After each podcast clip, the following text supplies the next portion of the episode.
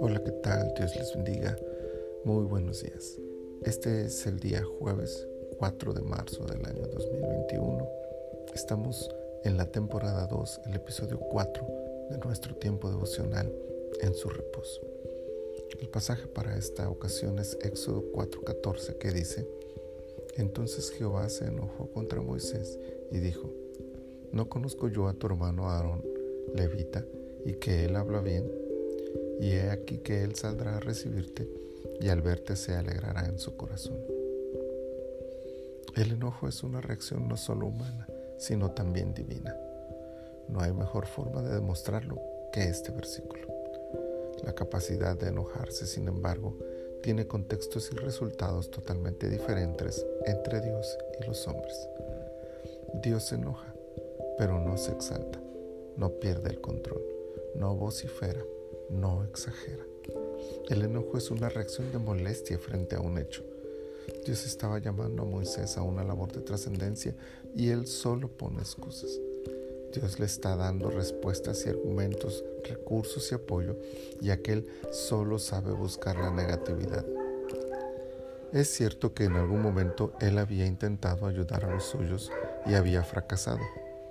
Quizá eso lo tenía tan negativo, pero ahora estaba frente a aquella zarza ardiente, oyendo esa voz tronante y aún así pone excusas. Dios se enoja con justa razón. Pero de eso a arrebatarse por la actitud de Moisés no hay nada, porque el enojo ha de equilibrarse con otro gran valor, el autocontrol. Dios se enoja, pero aún mantiene la perspectiva. Dos veces ya había dado opciones a Moisés para vencer sus temores y proveerle herramientas para su misión. Cuando Dios se enoja ante la insistente negativa de Moisés, esto no lo hace perder de vista la situación. Mantiene la idea y busca soluciones para la nueva queja de Moisés. En este caso pone a Aarón a su lado como vocero y problema resuelto.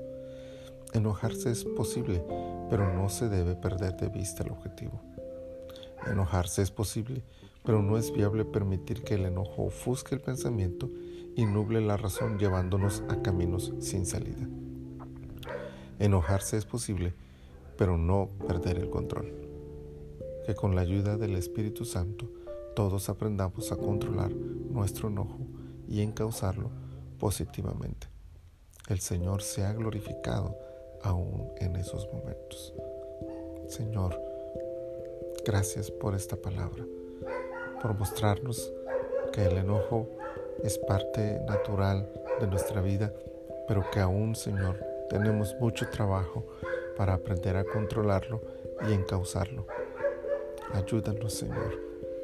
Muéstranos con la ayuda de tu Espíritu Santo que es posible, Señor, controlar estas actitudes, estas reacciones y aún en medio de ellas, Señor, encauzar positivamente nuestras reflexiones, nuestras actitudes para poder encontrar caminos de solución a aquello que nos ha causado ese enojo. Glorifícate, Señor, en nuestras vidas, en todo lo que hagamos, aún en esas circunstancias. Te lo pedimos por Cristo Jesús. Amén. Amén. Dios les bendiga y les guarde.